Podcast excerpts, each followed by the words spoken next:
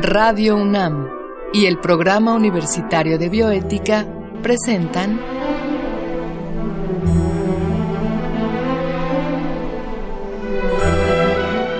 El Árbol de las Ideas. Bioética, Ciencia y Filosofía para la Vida.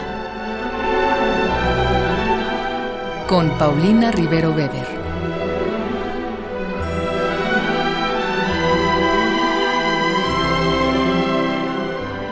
Un saludo a todos los radioescuchas. Yo soy Paulina Rivero Weber, directora del Programa Universitario de Bioética, y en esta ocasión vamos a hablar de ética y Big Data. Eh, por supuesto, todo esto llevado desde el punto de vista de la bioética, para lo cual contamos con la presencia del doctor Federico Lefranc. Eh, antes de presentárselos, vamos a escuchar la cápsula que el Programa Universitario de Bioética y Radio UNAM han preparado para ustedes. El conocimiento es poder. Y en la era de la información, los datos son un recurso tan valioso como el petróleo. Por ello, uno de los términos más sonados en los negocios digitales es Big Data, un campo de estudio relativamente reciente cuyas aplicaciones han revolucionado completamente nuestras vidas. Se trata sencillamente de la recopilación, almacenamiento, análisis y explotación de grandes volúmenes de datos a fin de extraer información útil. Todo ello va mucho más allá de hacer una encuesta de usuarios o evaluar cuánto se vendió un producto el último mes.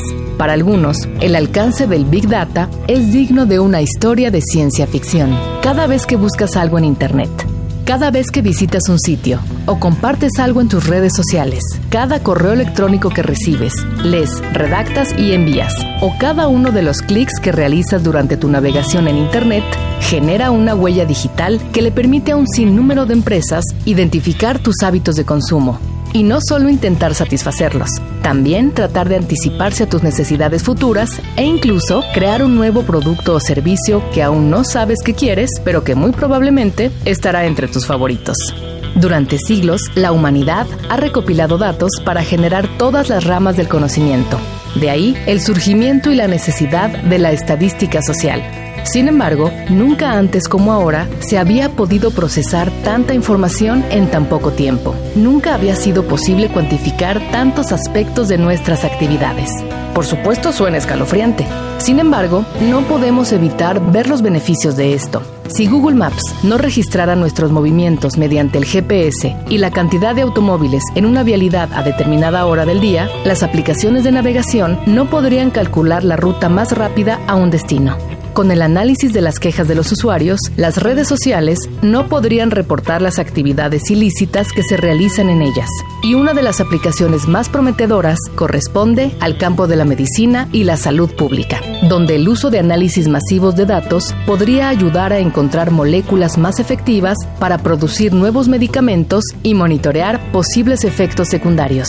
A la par, debemos cuestionar cómo estos datos irrumpen en nuestra privacidad. Cada anuncio que entre en nuestra navegación a Internet ha sido elegido específicamente para cada uno de nosotros. Entonces, ¿es válido que las empresas utilicen estos datos para bombardearnos de publicidad? ¿Es correcto que una aseguradora tenga acceso a mi historial clínico y con base en él me niegue sus servicios? ¿Qué hay con el diseño de propaganda electoral personalizada para influir en nuestras preferencias políticas, como ocurrió con Cambridge Analytica en 2016? En pocas palabras, ¿es correcto reducir a los seres humanos a datos cuantificables para generar una ganancia económica? Pues les decía yo que estamos con el doctor Federico Lefranc, quien es licenciado en Derecho por la Universidad Autónoma Metropolitana y obtuvo el grado en doctor también en Derecho por la Universidad Autónoma de Barcelona, en España. Y entre otras cosas, él es investigador titular del Centro Público de Investigación Infotec, así como colaborador de la iniciativa del Observatorio Iberoamericano de Protección de Datos. Entonces, bueno, sus líneas de investigación abarcan la filosofía del derecho, los derechos humanos, derecho y la tecnología. Y hoy, pues, nos va a platicar un poco sobre ética y Big Data. Pues, este, doctor, gracias por haber aceptado la, invitación que te hemos hecho y este, pues primero quisiera que nos dijeras qué es esto del Big Data, porque pues nuestro auditorio, y en esta ocasión te confieso, yo ignoro el significado de la expresión. Muy bien. Bueno, primero, muchísimas gracias por la invitación. Siempre es un placer ¿no? estar en cuestiones de, de la UNAM. Es, es, así que maravilloso, gracias al auditorio que escucha, son los que le dan sentido a esto, ¿no? ¿Qué son los Big Data? Como el nombre lo dice, son grandes volúmenes de datos. Okay. Y hay que aclarar que es una expresión eh, imprecisa.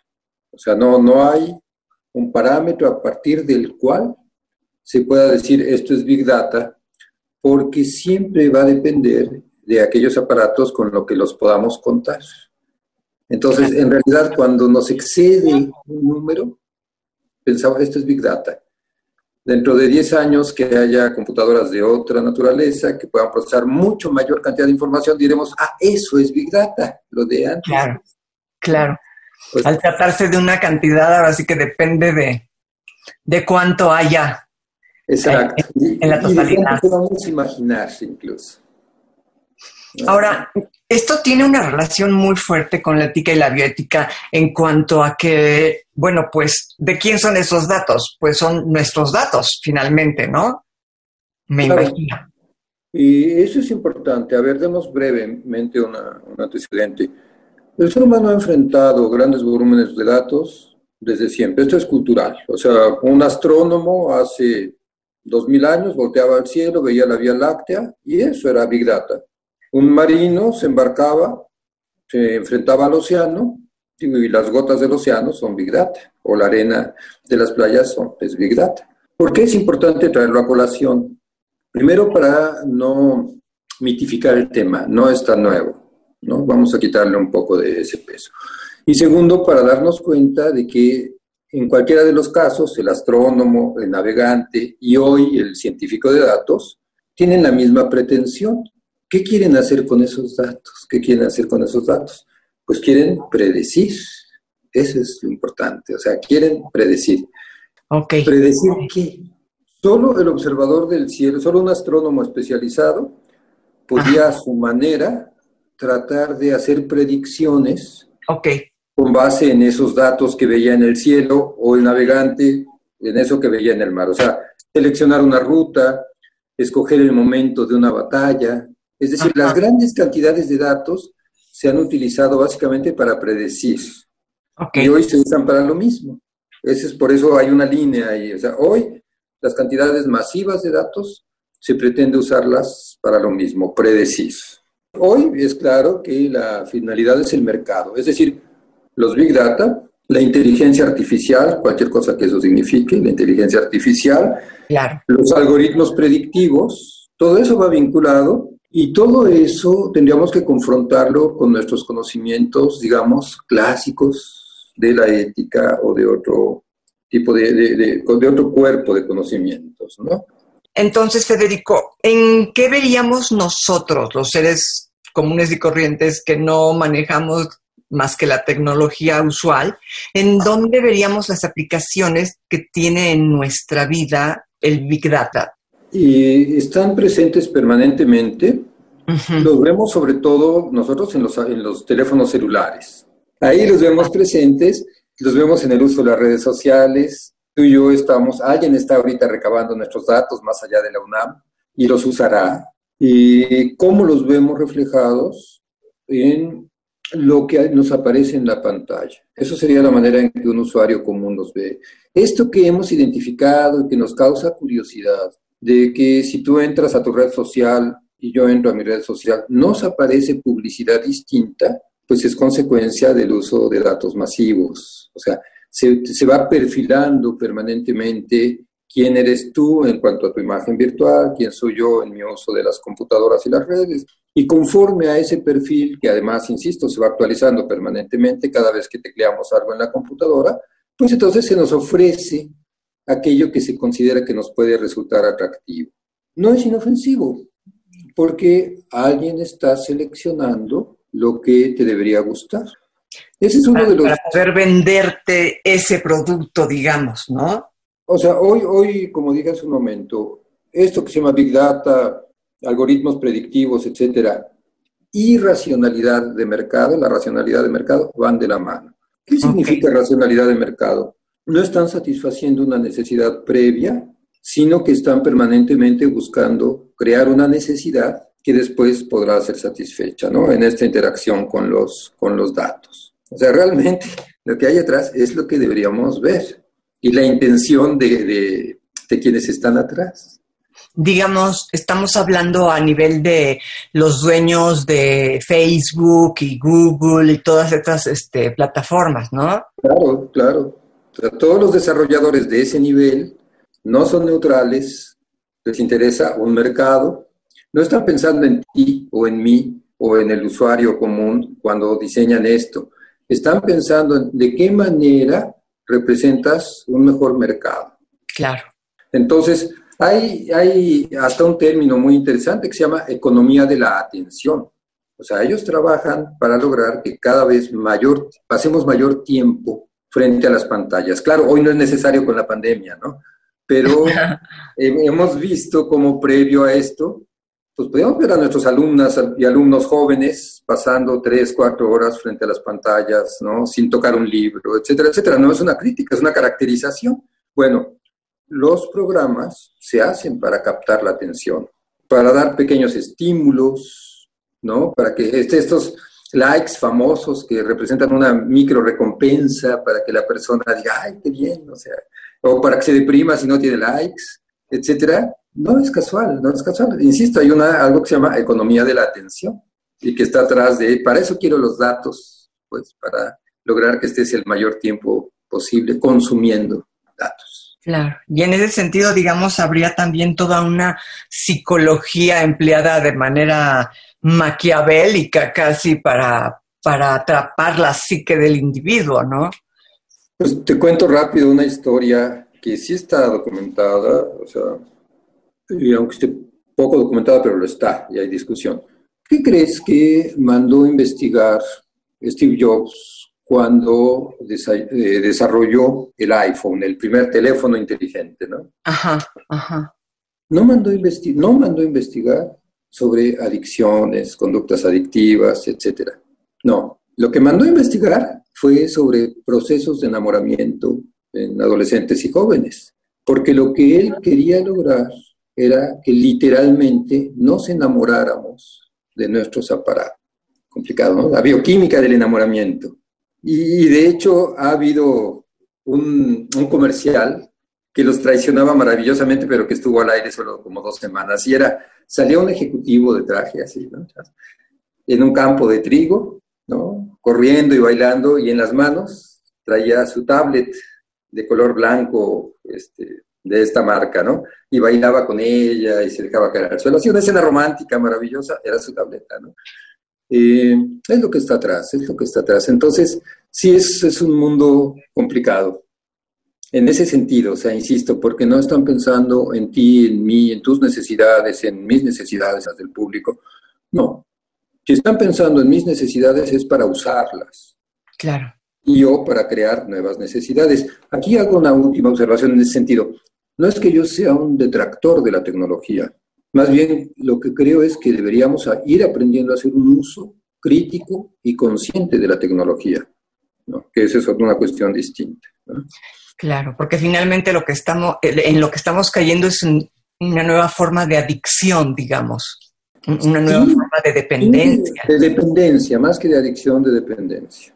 De dependencia a niveles muy altos, ¿no? Porque, pues, insisto, la gente joven ha dejado incluso de leer, o sea, no puede sostener su atención en lecturas largas porque eh, está tocando su aparato electrónico, ya simplemente tocándolo, pues centenares de veces por día, hasta sin darse cuenta, ¿no?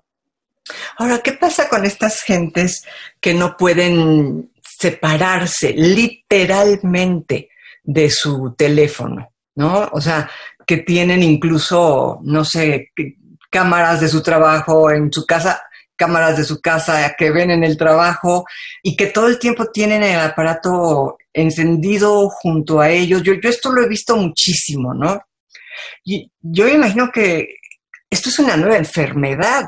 Mira, sí, en algunos países, mm, en Corea me parece, entre otros, sí se le trata como una adicción, sobre todo en adolescentes. o sea, y en jóvenes. Es decir, hay literalmente terapia completa para ir logrando que el adolescente o el joven o la joven se distancien lo suficiente de los artefactos. Sí las hay. No en todos lados se le ha querido identificar como una adicción. Y yo creo que sí responde a esas características porque desencadena procesos eh, biológicos, ¿no? bioquímicos, etcétera, etcétera, en el ser humano.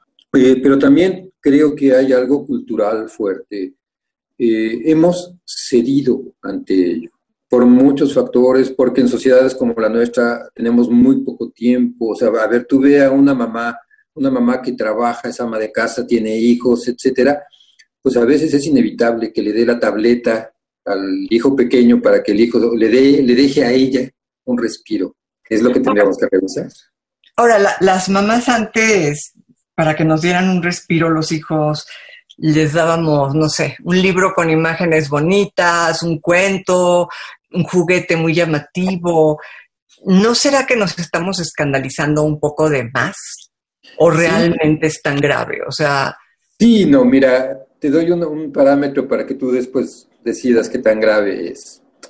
Hay una investigadora noruega, Anne Mangen, que ha estudiado eh, los efectos de la lectura en pantalla versus los efectos de la lectura en impreso, en libros.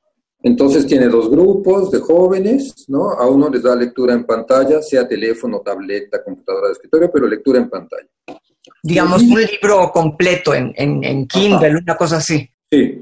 Okay. Los mismos, las mismas lecturas se las da en libros físicos a otro grupo, al grupo que sería como de control, ¿no? Ok, ok.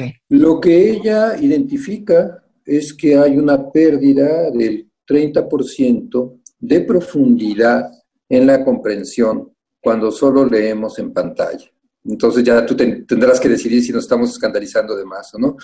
Ella tiene sus hipótesis, ¿no? Ella, y yo, yo concuerdo con ello, como dice ella, a ver, el ser humano es tridimensional, tu mirada es tridimensional, tus manos son tridimensionales, tus dedos están hechos para... O sea, los libros que, que amas, los abres, sabes dónde está el párrafo que, has leído. Claro, claro. Eso no se puede Lo haces tuyo, ¿no? Lo haces tuyo, es tu objeto, exacto. Eso no puede suceder en las pantallas, no están diseñadas para eso. Pero esa, esa pérdida de profundidad en la comprensión, digo, yo esto lo, estudié hace varios años, pero sí me resultó poderoso. Qué barbaridad. Es, es, muy impresionante este experimento que nos relatas, ¿eh? Porque yo creo que de alguna manera todos lo hemos vivido cuando buscamos, cuando, cuando queremos recordar algo que leímos y, y, que hasta subrayamos, ¿no? Y tenemos esta memoria fotográfica de decir, ay, yo me acuerdo que estaba en la esquina derecha y le puse una estrellita o le puse una palomita, ¿no? Y casi, casi lo encuentras por la palomita, ¿no? Cosa que es, solo puedes hacer cuando el objeto es tuyo y lo tienes en las manos y te puedes incluso acurrucar con él. En cambio, la lectura de la, de la tablet o de, de, la pantalla es completamente ajena, ¿no? Sí, entonces, yo creo que lo que tenemos que aprender es a conciliar estos dos mundos, pero justo eso, sin sobrevalorar. Lo que, lo que ha pasado es que tras un discurso de la comodidad, pues hemos ido cediendo muchos de nuestros espacios de acción, de decisión, de voluntad, etcétera, etcétera, eh, sin darnos cuenta que ese ceder era perder. Perder en, en cuestiones que como humanidad nos había llevado mucho tiempo desarrollar. ¿Y, y, y, para dónde, Federico? O sea, ¿cuál sería el camino? Porque eh, yo veo que cada vez más gente lee de diferente tipo, ¿eh? desde gente muy intelectual hasta gente que solo lee alguna que otra novela, pero yo creo que cada vez más gente lee en pantalla, ¿no? Que cada vez más gente, pues se le hace lo natural darle el celular incluso al bebé, ¿no? Entonces, ¿cuál sería tu recomendación para quienes nos están escuchando? ¿Que, ¿Por dónde tendría que, que estar marcado el camino? Yo creo que tendríamos que revalorar la ética, la ética cotidiana, la ética de todos los días, o sea, el trato humano, ¿no? el trato del humano. Entonces, cuando uso, bueno, antes, cuando un programador diseña un programa, cuando un tecnólogo desarrolla un aparato de estos, cualquiera de los que sea, y que vendrán, vendrán muchos, ojalá, ojalá hiciera el ejercicio de preguntarse por su propia postura ética antes de, antes de escribir el programa, antes de desarrollar el aparato. Eso es muy importante, porque una vez que toma su camino esto, ya no lo detienes. ¿no? Si, nos quedan cinco minutos, déjame hablarte un poco del imperativo tecnológico y por qué nos, por qué nos transforma tanto y qué tiene que ver con los Big Data. ¿no? Eh, hasta este momento, hasta hace no mucho, la ética, las éticas, llamémosle clásicas, aunque van más allá de las éticas clásicas, tenían como premisa el deber. ¿no? Yo me preguntaba, ¿debo hacer esto? Y si me contestaba que sí, entonces me daba permiso. Si debo, entonces puedo. Independientemente si era yo principialista, utilitarista, ética de la responsabilidad, cualquiera. Simplemente, si corresponde a mis principios, es decir, si debo, puedo. Si los fines son buenos, puedo. Si debo, puedo. El imperativo tecnológico, que no es nuevo, pero que hoy cobra una dimensión poderosísima, después de la Segunda Guerra Mundial cobra una dimensión poderosísima, dice más o menos lo siguiente, ¿no? En materia de ciencia y tecnología, todo aquello que sea posible hacer será hecho, será hecho, independientemente de mis convicciones éticas, de la moral social, de las religiones o de las leyes. O sea, si puedo, lo Exacto. Se invirtió. Ahora, el tecnólogo, el tecnólogo se pregunta, ¿puedo? Y si se contesta que sí, entonces se vuelve un deber. Si puedo, debo. Y es así, es así. En alguna reunión de investigadores donde estaba antes, precisamente allá en Infotec, veintitantos investigadores, todos SNI, etcétera, pero la mayoría tecnólogos, después de dos días de reunión, les decía yo, a ver, yo vengo escuchando que podemos hacer, podemos saber a qué hora va una persona al baño, podemos saber de qué color va a escoger los zapatos, podemos, podemos y podemos. Les digo, pero alguna vez se han preguntado si deberían tener esos datos de esa persona. Y lo que me sorprendió mucho, maravillosamente, fue que reconocieron que no, que no se preguntaban por si debían tener los datos. Y ya se volvió un tema y se volvió un tema de estudio y lo que sea, ¿no? O sea, ética, ética y tecnología. Claro, entonces, por eso mi recomendación es regresemos a la ética, volvamos a preguntarnos si debemos antes de si podemos. Claro. Sí, porque ahí donde solamente manda el dinero o el interés de cuánto puedo sacar de esto, pues la ética se desdibuja por completo, ¿no? Claro, cada vez que se entrecruzan el imperativo tecnológico y las escuelas éticas clásicas, se impone el imperativo tecnológico. De tal manera que hoy, hoy, por ejemplo, el ejemplo que traía para esta cuestión era algo que se llama eh, robots autónomos letales, ¿no? Hoy se pueden fabricar robots que una vez accionados, van a, ellos, los robots, van a seleccionar sin necesidad de intervención humana a quién van a matar y a quién no. Hay, hay, documentos de la ONU, hay documentos de la ONU al respecto, del relator especial, ¿no? Pero, y así se llaman, robots autónomos letales. Están prohibidos, da igual no son éticamente correctos, da igual. Eso es lo, aplastante cuando no nos detenemos al inicio. No se deberían fabricar, pero alguien los está fabricando.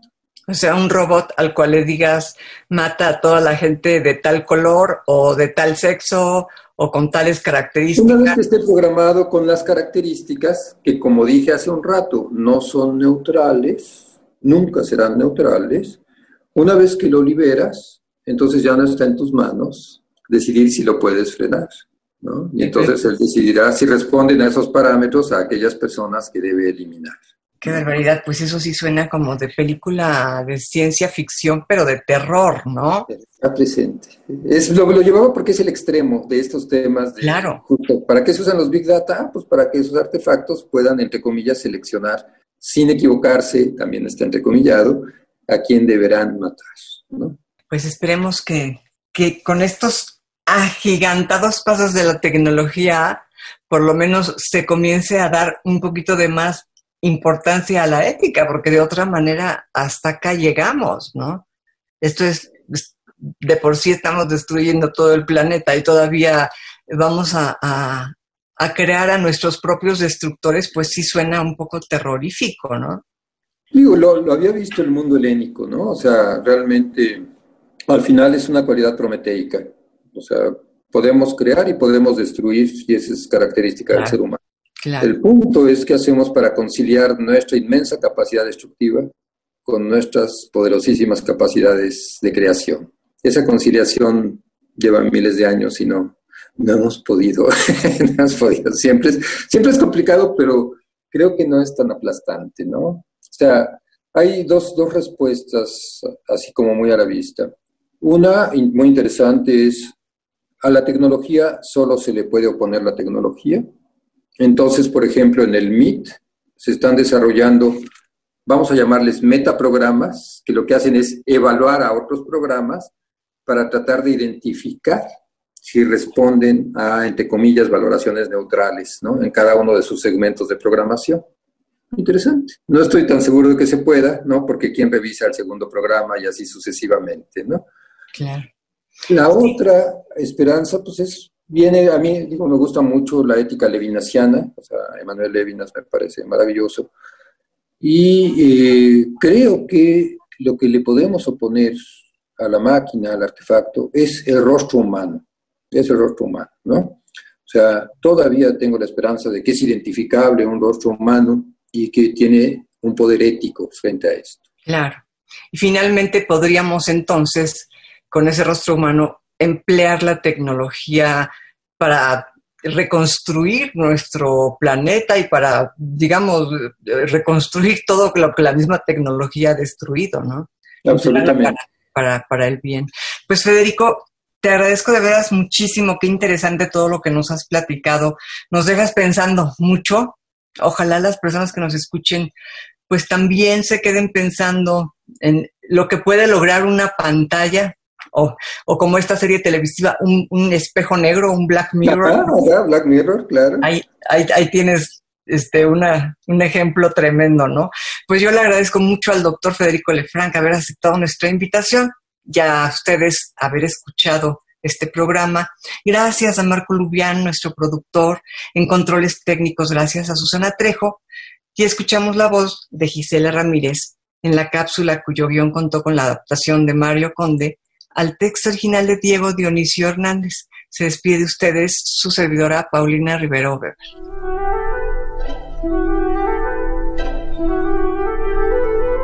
Radio UNAM y el Programa Universitario de Bioética presentaron